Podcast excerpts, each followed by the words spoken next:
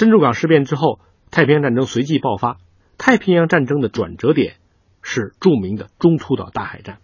日军之所以发动对于中途岛的攻击，一方面是因为中途岛是美国海军在太平洋上的一个重要基地，另外一方面呢，也是由于珍珠港事变之后，美国海军曾经组织了一次奇妙的突袭。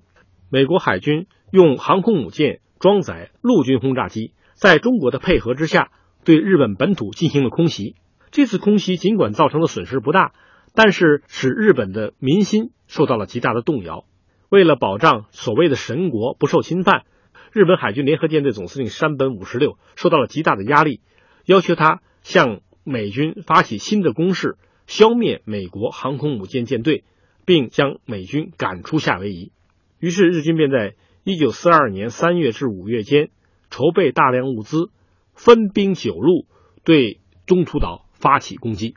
对于美国方面来说，中途岛之战早在意料之中。这是因为美国方面通过对日本密码的破译，预先知道了日军对中途岛的进攻，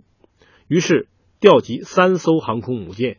配合在中途岛上面的陆基航空兵部队，准备对日本联合舰队进行截击。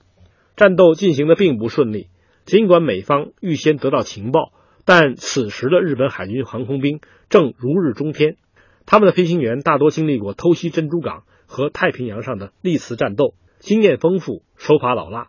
他们使用的零式战斗机是当时美日两军之中最先进的。同时，日本出动的兵力也比美军要多。日军的主力是由四艘航空母舰组成的南云航空舰队，指挥官南云忠一郎。不过，对于美国方面来说，幸运的是，日军舰队指挥官南云忠一郎是一个平庸的将军。在战斗进行到关键时刻之时，日军已经侦察到了美国航空母舰的方位，而美方的轰炸机也开始向日本航空母舰的上空飞来。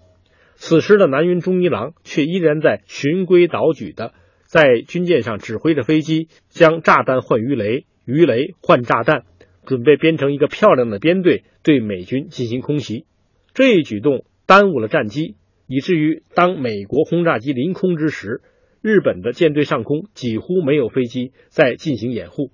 于是美军立即投入攻击，在一次攻击之中便将三艘日本的航空母舰送入了海底，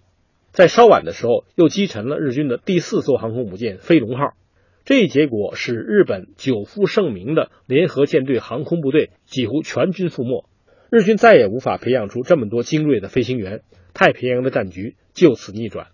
我们现在发现了一个有趣的事实，那就是之所以日军会输掉中途岛战役，恐怕还和中国有很大的关系。这是因为1938年10月，中国空军突袭了日战武汉机场，不但击毁了日军150架各型飞机，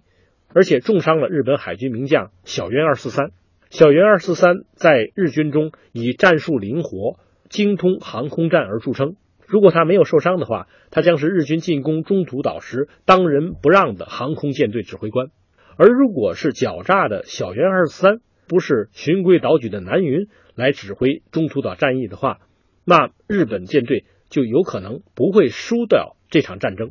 也许冥冥之中，当中国空军的飞行员向武汉机场投掷炸弹的时候，中途岛战役乃至太平洋战役的命运便已经被决定了。